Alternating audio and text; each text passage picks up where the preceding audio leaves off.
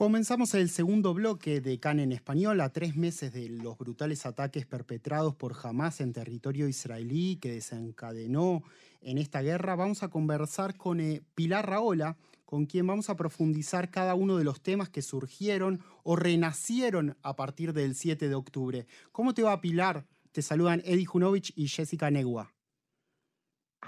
Hola, buenos días. Eh, perdona que estaba, eh, me he distraído un momento. Estamos ya en, antena, entiendo, ¿no? Sí, sí, sí, estamos en vivo. Ah, hola, hola, hola a todos. Bueno. ¿Cuál era la pregunta, perdón? No, a ver, te mencionaba que, que te estaba presentando, vamos a hablar y profundizar sobre, sobre todo lo que comenzó hace tres meses. Hoy, hoy es 7 de enero, la guerra comenzó eh, debido a los brutales ataques de Hamas el 7 de octubre. Y para comenzar me gustaría hablar de, me gustaría hablar de, tu tweet que hiciste el, 7 de octubre, que escribiste ese mismo día, ah. donde, donde expresaste, eh, va a pasar lo siguiente. Uno, los muertos israelíes no existirán, los medios no hablarán del terrorismo palestino contra civiles, Israel se defenderá, los medios dirán que Israel masacra a palestinos, Israel será terrorista, la progresía escupirá su odio a Israel. A ver, ¿crees que te has equivocado en alguno de estos puntos o fueron mensajes de una gran parte de la sociedad mundial desde hace tres meses? Desde luego me he equivocado porque ha ido a peor. Todo lo que en aquel momento escribí fue, ha ido a peor. Es decir, si yo pude imaginar que pasaría todo esto, no podía imaginar que sería en la dimensión que ha sido.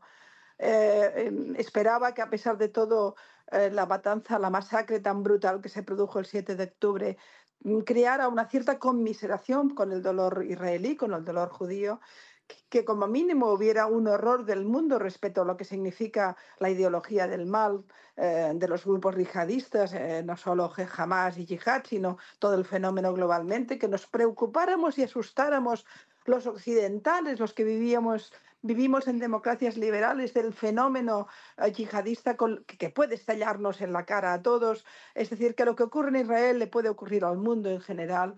Todo esto esperaba que como mínimo también estuviera en el relato. Me equivoqué, ha desaparecido. Nadie se preocupó por la masacre, parece que es gratuita. En algunos casos incluso percibo que la consideran normal, una consecuencia lógica de la causa palestina, del derecho de los palestinos al Estado, etcétera, con todo el relato que ya conocemos. Ah, no le preocupa a nadie el estallido del antisemitismo en todo el mundo cuando hablamos del problema de odio más importante de, la humanidad. La ADL, la Liga Antidifamación Americana, lo sitúa en 1.9 mil millones de personas que podrían estar contaminadas con el, odio antisemita. Y, además en toda Europa esto ha crecido a unos porcentajes terroríficos tenía, leía los datos, por ejemplo, en Estados Unidos, no solo Europa, en Estados Unidos, el, FBI mm, hablaba hace poco de que había aumentado el antisemitismo un 25% en Estados Unidos, pero que los judíos son un tanto por ciento muy pequeñito de Estados Unidos y, sin embargo, reciben el 65% de los delitos de odio.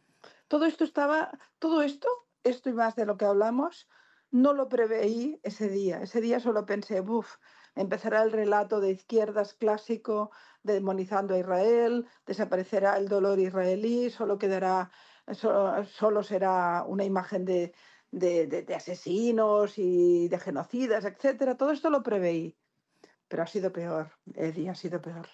Pilar, saluda a Jessica Neua. Quería preguntarte por el artículo que escribiste hoy por la mañana, que salió en el, en el medio catalán sobre las siete cosas que aprendiste sobre el 7 de octubre, justamente. Si puedes contarnos un poquito cuáles fueron, qué fue lo que vos aprendiste sobre el 7 de octubre.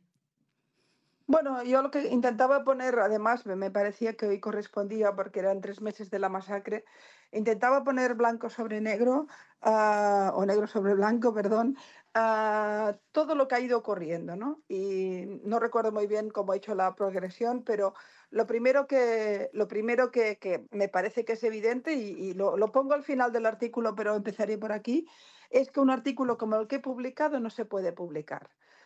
Lo primero que ha conseguido todo, todo, lo que ha pasado, toda la demonización de Israel, toda la criminalización del derecho de Israel a defenderse, eh, cómo se vende el relato de la guerra, etcétera, hace que los que defendemos el derecho de Israel a existir estemos demonizados. Es decir, eh, se ha impuesto un pensamiento único anti-israelí que no hay manera de combatir. Y cuando lo combates, cuando pones argumentos sobre la mesa, cuando dices, mire, esto, esto y esto, ¿por qué no me... Entonces inmediatamente, a partir de ese momento, o te compran los israelíes, o eres un genocida o defensor de genocidas, o etcétera. A nivel viral, a nivel de redes sociales, es imposible hoy por hoy levantar la voz en favor de Israel y cuando lo hacemos tenemos consecuencias. Y yo lo que un poco explico en el artículo, lo primero que explico es esto. Hay, este, mm, intentan meternos en el armario, intentan que mm. nuestra opinión de defensa de Israel no exista, porque lo que hacen es negar el debate, porque lo pierden. Luego, otro, otra cosa que, que pongo sobre el artículo y sobre la mesa es la destrucción completa del código deontológico del periodismo. El periodismo no existe en esta guerra, no existe. Y cuando digo no existe me refiero a que todo aquello que tiene que hacer un periodista en una zona de conflicto no se cumple. Por ejemplo, no aceptar nunca una fuente contaminada. ¿Cómo es posible que se dé por buena permanentemente la fuente de Palestina? Mm. Es decir, eh, que todos los datos que, que, dan desde Palestina, que evidentemente son datos de Hamas, se dan por ciertos en la BBC al instante en la BBC o en El Mundo o en Le Monde, es igual, o, en el New York Times. Mm. Es decir, tenemos una crisis profunda de, lo que, de, todo periodista que tiene la primera obligación cuando da información es hacerse preguntas. Por tanto, no solo las fuentes, es la desaparición completa de las razones de Israel. El hecho de que si Israel intenta una guerra terapéutica, esto no existe. Cuando se destruye una escuela o un hospital, no se explica que dentro había todo tipo de, armas bélicas, no se explica que se eran eh, centros logísticos de armamento de Hamas. Nada, todo esto no existe, solo existe eh, un Israel muy poderoso y muy malvado que mata niños, niños muertos y palestinos víctimas. Ya no existió jamás, no existieron 3.000 palestinos entrando en ciudades israelíes a masacrar a cualquier persona que encontraron. Eso también nos lo ha enseñado el, 7 de octubre. Y luego más cosas, la desaparición del, de la mirada geopolítica, como si esto fuera solo un conflicto entre Israel y Palestina, no interactuar a Irán, no interactuar a Rusia con sus intereses gasísticos, no interactuar a Hezbollah, que tiene más de 100.000 misiles en el sur del Líbano. Es decir, todo esto parece que no existe. Solo mm. hay unos israelíes malos que se levantaron un día y dijeron vamos a ser imperialistas y malvados y a matar niños, y unos palestinos muy buenos y muy tristes que mueren. Eh, a eso se ha reducido todo. Y eso es una perversión del periodismo sin ninguna duda. Pilar, ¿y por qué crees que se da esto de que como que no hay grises? Si hay un malo y un bueno y hay un antisemitismo medio automático, por lo que entiendo que vos decís. Bueno, ah, primero porque el delirio anti-israelí ha sido tan brutal que ha alimentado ya directamente el antisemitismo. Es decir, yo estoy convencida, y lo dije hace poco en una conferencia en la OEA, de que las comunidades judías en todo el mundo van a sufrir. Es decir, de hecho lo está, está pasando. Eh, leía el informe, por ejemplo, de la policía francesa, que había habido el mes de noviembre, que es el dato último que tengo, más de 1.100 eh, delitos de antisemitismo con más de 400 detenidos solo en Francia en un mes. Es decir, e, es evidente. Hoy mismo he colgado en mi Instagram ah, una imagen de, una zona de Barcelona que se llama La Floresta, con una pintada que pone perro judío. Lo, he querido colgar, he querido hacer el impacto. Y, no hablamos de Israel, hablamos de judíos de Barcelona, es decir, de gente que, que vive aquí y que su única condición diferente a, otras condiciones que puede tener es que es judía. Eso es antisemitismo de manual, de, de, de, la, de clásico, de toda la vida. Y, y, está creciendo de una manera terrorífica y no le preocupa prácticamente a nadie. ¿no? Mm, y todo esto yo creo que, que tiene que ver, tú me preguntas, ¿por qué pasa esto? Es la pregunta eterna. Yo creo que la primera respuesta que te daría es que el relato más radical de los movimientos pro-palestinos y de las izquierdas pro-palestinas que, que tienen una posición radicalizada, lo ha comprado el mass media, lo ha comprado los sectores más razonables. Es decir, el problema no lo tenemos con, con los BDS y compañía que ya los conocemos, o con la extrema izquierda. Que por otro lado no me sorprende que sean amigos de sátrapas y, de, grupos terroristas. el problema lo tenemos que te lo compre la socialdemocracia o te lo compren los medios de comunicación más o menos sensatos. Y entonces tienes eh, eh, en este tema eh, que en cambio en otros temas no tienen ese punto de radicalización, en este tema los periódicos más serios te compran el relato radical. Y entonces a partir y luego hay otro tema que es que ir contra Israel te sale gratis. En cambio poner en cuestión eh, dime, dime, perdón. No, estamos como en una época que ya no importa cuál es la verdad. Eh, vimos todos los actos terroristas del 7 de octubre las imágenes están en todas las redes sociales, en muchos medios de comunicación, pero a pesar de eso, no, a la gente y a la política no, no le interesa qué es lo que pasa ahí. Y ahí lo quiero conectar con, con estos gobiernos de izquierda. Eh, has estado en, Latinoamérica eh, el mes pasado, eh, vives en España, donde hay gobiernos que están condenando todo el tiempo lo que hace Israel, pero no al grupo terrorista jamás. Bueno, de entrada, mm, Eddie, siendo judío no te va a sorprender la posverdad, ¿no? O mm. no te va a sorprender el, uso de la mentira y del estigma, porque siempre fue así. En realidad lo que tenemos hoy por hoy es un Goebbels con, Internet. Tenemos una viralización del prejuicio y, de la mentira. Pero eso siempre tuvo que ver con el tema judío. Es decir, todo el sufrimiento de, de dos mil años de historias del pueblo judío tiene que ver con la mentira no nos sorprenda que en una época donde está, la información está mundializada, pero también lo está la mentira, eso tenga aún más fuerza. Yo creo, lo, pongo en el artículo, Goebbels llegaría al delirio eh, en estos tiempos, porque además no lo hemos comentado, yo no, no, lo he explicado, pero es una información que, también algún día utilizaré.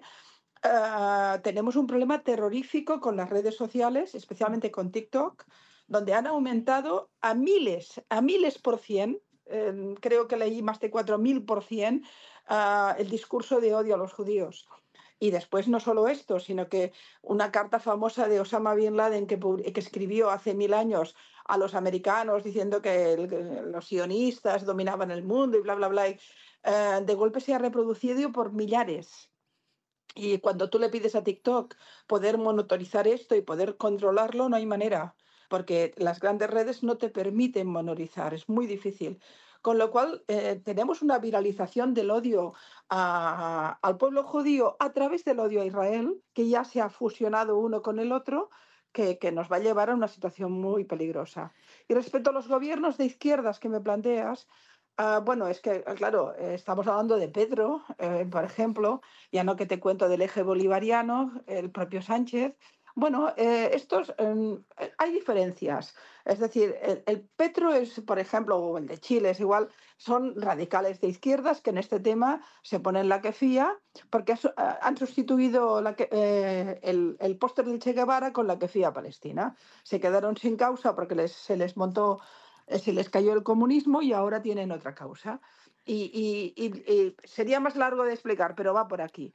Y luego está gente como Pedro Sánchez, que es un oportunista, no llega a ese punto de radicalización, pero probablemente considera que lo mejor que le puede pasar políticamente es estar en este lado. Y a partir de aquí juega con una masacre, juega con una guerra terrible y con un dolor por puro interés político. Eh, para, para situarte en una posición diferente, más neutral, en estos momentos en Europa tienes que ser o un estadista o alguien con mucho coraje, porque lo fácil es ser Pedro Sánchez no es lo, fácil no es ponerse en el lado correcto, precisamente. Pilar, recién hablábamos sobre el rol de los medios de comunicación, la información en dos minutos, esta de Twitter o, de TikTok, de las redes sociales. Me pregunto por la universidad también, que debería ser un espacio de reflexión donde surgen ideas y toda esta corriente también de este antisemitismo que hubo a través de las universidades. Bueno, yo creo que el, fenómeno antisemita en las universidades era ya conocido, pero no con esa proporción y probablemente no, no era imaginable en Estados Unidos. Mm. Es decir, para mí las sorpresas son las Ivy League, son, ah, es, eh, es, el MIT o es eh, Columbia o es eh, Harvard. Esta es la gran sorpresa. Porque en cambio tengo que decirte que en las universidades europeas y sudamericanas el tema palestino hierve permanentemente y hay un discurso anti-israelí de hace mucho. Lo que no nos lo esperábamos eran universidades de élite donde te esperas que la gente sea más elaborada intelectualmente, tenga más información y sea más seria. Pero ahí tenemos que hacer eh, una búsqueda del dinero. Es decir, no, no, no es una sorpresa. Hay que hacerse una pregunta muy simple, si me permitís. Sí. Qatar, este, eh, que es un país que pone tantísimo dinero en favor de los derechos civiles, la democracia, la ciencia y el conocimiento, ¿por qué paga a, a Harvard? ¿Por qué ha puesto dinero en Cambridge? Porque lo ha puesto en el MIT. ¿Por qué? ¿Porque es un país amante de la ciencia, la cultura y los derechos civiles? Diría que no, ¿verdad? Entonces hay que preguntarse por qué hay tanto interés en poner miles de millones de dólares en universidades americanas. ¿No será por la propaganda? ¿No será por el control del relato? Es decir, esto es un elemento fundamental. si no, um, porque oigan, oh, Qatar lo tendría muy fácil. Todo ese dinero que tiene, que ponga una gran universidad en su país, que lo dedica a la ciencia, al conocimiento, a la medicina. Que, ¿Cuántos premios Nobel ha financiado? No, esto tiene que ver con el dominio del relato en las nuevas generaciones de dirigentes americanos. No olvidemos que hablamos del, gran granero de dirigentes de la dirigencia americana. Increíble. Otra de las organizaciones que eh, condenan todo el tiempo a Israel históricamente es la ONU, la mismísima ONU, que debería ser eh, la organización que defienda los derechos de, todos los países del mundo. Eh, ¿Qué opinión tenés acerca de, la ONU y el conflicto en este momento entre eh, Israel y el grupo terrorista Hamas? Es que la ONU nunca existió. Es decir, la ONU no es esa organización em, del ideal de Eleanor Roosevelt y de la época en que se creó la Liga de Naciones y la Carta de Derechos Humanos. Todo eso era muy bonito. Era la idea, eso nació, recuerden ustedes, fundamentalmente después de la Segunda Guerra Mundial, para crear una estructura que llevara la democracia al mundo. Esto, no tiene nada que ver con lo que pasa ahora. Hoy en día la ONU es un blanqueador de dictaduras. Cualquier sátrapa, cualquier dictador atroz y terrible tiene la misma voz cualquier asesino eh, eh, tiene la misma voz que una democracia en la ONU. Y, por tanto, mm, ahí se cuelan, eh, por intereses de, todo tipo, resoluciones que son absolutamente infumables. La, la, actitud que ha tenido Guterres a mí no me sorprende para nada pero esa misma ONU no, no la he visto cuando Azerbaiyán estaba masacrando a los armenios en Nagorno-Karabaj, que ha mm. hecho una limpieza étnica y ha sacado de sus casas y se ha quedado todo el territorio sin que nadie haya dicho nada. No la he visto eh, activando el Consejo de Seguridad urgentemente con los centenares de miles de muertos que llevamos en el Yemen. Todo esto es mentira. Eso tiene que ver con intereses determinados eh, mm, fundamentalmente mm, del mundo árabe y del petrodólar, que en este caso ahora esto ha variado, por otro lado. Yo creo que los Guterres y las ONU y compañía tendrían que darse cuenta que el paradigma en la región ha cambiado y que el papel de Arabia Saudita en estos momentos que se acercaba y estábamos muy cerca de firmar los acuerdos de Abraham, también ha variado y, que por tanto eh, tendrán que empezar a cambiar. Pero hasta este momento, hasta hace dos días, la ONU seguía la corriente anti-israelí. Y, la, eh, eh, bueno, y además, no olviden ustedes, en plena, en plena masacre con armas químicas de Assad en Siria, Siria se convirtió en la presidenta de la comisión que luchaba contra las armas químicas en la ONU. Llegamos a ese punto de locura. Hemos tenido a Arabia Saudita en la presidencia de la Comisión de la Mujer. Es decir, a mí la ONU hace mucho que no, que no me da lecciones de moral. Al contrario, y no me sorprende en absoluto lo que ocurre. Y el hecho de que eh, dos meses después, más o menos, de la guerra, er, eh, hicieran una declaración sobre las violaciones de mujeres y las atrocidades que sucedieron con las mujeres, ¿es una pose? ¿Qué, qué, qué es? ¿Cómo fue su, su, el comportamiento de la ONU Mujeres o de UNICEF también?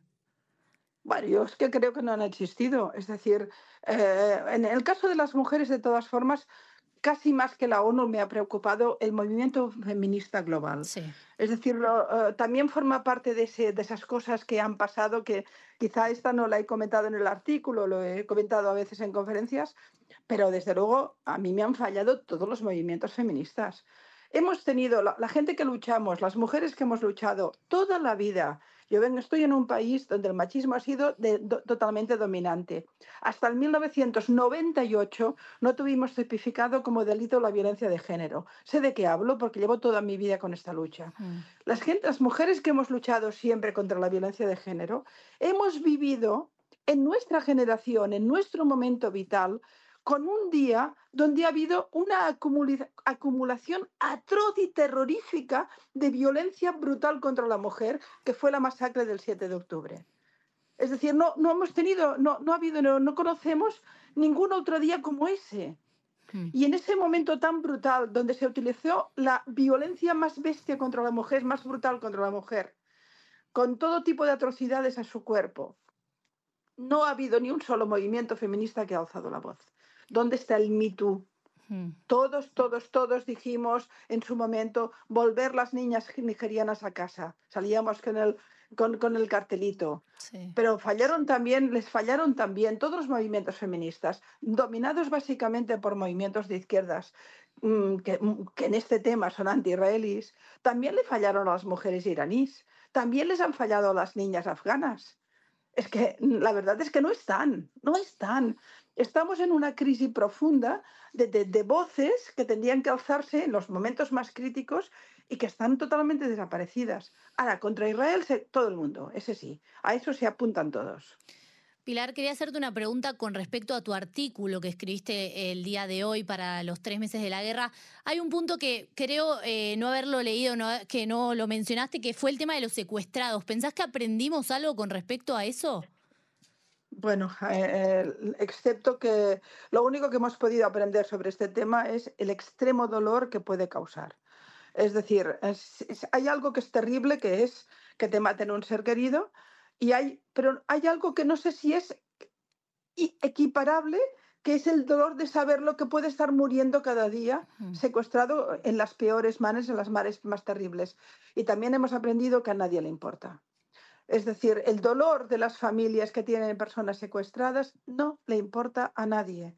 Es algo que me, me, crea un gran vacío moral, me crea, mm, lo escribí en el artículo y en otro que escribí en su momento, mm, que no reconozco mi sociedad, no reconozco a mis vecinos, no, no puedo entender la falta absoluta de conmiseración con, con el dolor que puede significar que, que familias enteras han sido secuestradas, bebés, niños pequeños, y que no pasa nada. No le importa al mundo. Mm. Es, estamos en ese punto, estamos, es un momento mm, de, gran vacío moral y, en ese vacío moral dominan los discursos más radicalizados y más insensibles. Pilar, por último, nos gustaría, eh, si podés, hacer un análisis como lo hiciste previo a, todo lo que sucedió con, eh, con, eh, con, la guerra, el 7 de octubre, con ese tweet que, que lanzaste y, y dijiste que lo que pensabas que iba a pasar. ¿Qué pensás que va a pasar con toda la crisis que hay en la región en este momento en Medio Oriente? Bueno, eso ya es más difícil de prever porque es, es un polvorín en estos momentos la región y todo parece muy complicado. Algunas certezas me parece que las podemos poner sobre la mesa. La primera es que una guerra directa Irán-Israel yo la descarto. Ojalá, por supuesto, espero no equivocarme porque estaríamos en, una, en un punto terrible. Pero la descarto entre otras cosas porque Irán nunca, nunca hace la guerra directamente. Fíjense ustedes que con, el, con Arabia Saudita la está haciendo a través de los hutis del Yemen y, y, con Israel la hace a través de Hezbollah en el Líbano. Es decir, eh, siempre utiliza, eh, y, bueno, y luego todo el fenómeno de infiltración en Latinoamérica a través de la triple frontera y del eje bolivariano, siempre utiliza este tipo de canales que son alternativos, que le permiten ir influyendo y, por supuesto, dominando la situación allí donde pueden. Es decir, eh, la primera previsión que yo haría es, haya que hay la posibilidad de que haya una guerra entre Israel e Irán, yo lo descarto.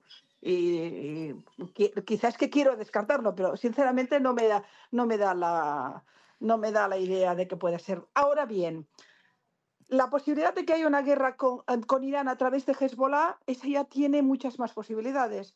De hecho, mm, aunque yo creo que estamos lejos, yo, que va a haber hostigamientos eh, permanentes, tiradas de misiles permanentes al, sur al norte israelí, de que vamos a tener problemas, sí, pero una guerra abierta yo creo que no se va a producir porque a pesar de todo, em, Irán no podría utilizar todo su potencial, solo podría utilizarlo Hezbollah y Israel es más fuerte. Pilar, ¿crees que...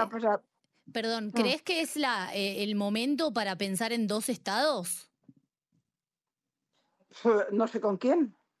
Es decir, a mí cuando, cuando Pedro Sánchez eh, salió diciendo eso tan bonito de vamos a reconocer el Estado palestino, yo lo primero que escribí es con quién, dónde, en qué zona. Es que hay que ser tonto porque primero no sabe Pedro Sánchez ni, todos estos que hablan de que eh, los palestinos han tenido cinco ocasiones para poder crear un Estado. Cinco, no una o dos, cinco. Y en todas han dicho que no. Eh, primero lo dijeron los países árabes, recordemos los tres nos de Jartún famosos, y después eh, incluso hasta con Ayub Barak llegaron incluso a, negar el poder tener Jerusalén este como capital. Es decir, primero es que mm, esto nunca tuvo que ver con un Estado palestino, tuvo que ver con la destrucción de Israel desde los inicios del conflicto, siempre.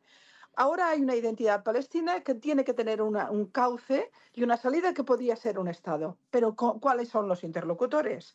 Ah, jamás no es un interlocutor, jamás se mantienen los nos de Jartún, no a la paz, no a la tregua y no a Israel. Es decir, no, no, aquí no hay movimiento. Además, hablamos de una ideología yihadista que lo que quiere es aplicar la Sharia y crear una república islámica. Por tanto, por aquí no tenemos. Por el lado de Cisjordania tenemos unos líderes uh, melifluos, totalmente vacíos, eh, que se mueven como veletas en función del estado de ánimo de la población, sin ninguna fuerza ni capacidad. Por tanto, no los veo capaces de negociar nada. De manera que em, dos estados, bueno, sí, pero ¿con, quién? ¿Dónde nos sentamos a la mesa? ¿Quién tiene capacidad para plantearlo? Lo veo francamente difícil. Yo lo que veo ahora es que eh, hay que acabar con la estructura de Hamas, que es más resiliente de lo que parecía. Mm, creo sinceramente que, que no se puede, no, esta guerra no acabará hasta que no se haya acabado con toda esa estructura. Ah, es posible que Hezbollah vaya molestando permanentemente, en parte también para distraer al ejército que está actuando en Gaza y para dividir las fuerzas, mm, pero más allá de eso no podemos movernos mucho más. Y lo que sí que yo creo, y eso ya es eh, puramente de análisis político, es que Netanyahu mm, tiene que acabar ahí su carrera política. Es decir, no, yo creo que Netanyahu no tiene que acabar con la guerra, pero no puede ser el hombre que dirija la posguerra. Esa es mi impresión, que quizás es más política. Bueno, Pilar, muchísimas gracias por este, esta media hora de información, de profundización sobre todo lo que está pasando aquí en Israel y cómo eh, es la mirada internacional de lo que está sucediendo en este conflicto entre Israel y el grupo terrorista Hamas y también, obviamente, como lo mencionamos, todos los eh, involucrados, Irán, Rusia, Estados Unidos, etc. China, China que corre por ahí. Exactamente, también China. ¿Eh? Bueno, Pilar, te agradecemos muchísimo. Se nos acabó lamentablemente el tiempo del programa. Pero, este pero seguramente en algún momento te, buscaremos para, para hablar nuevamente. Será un placer. Gracias.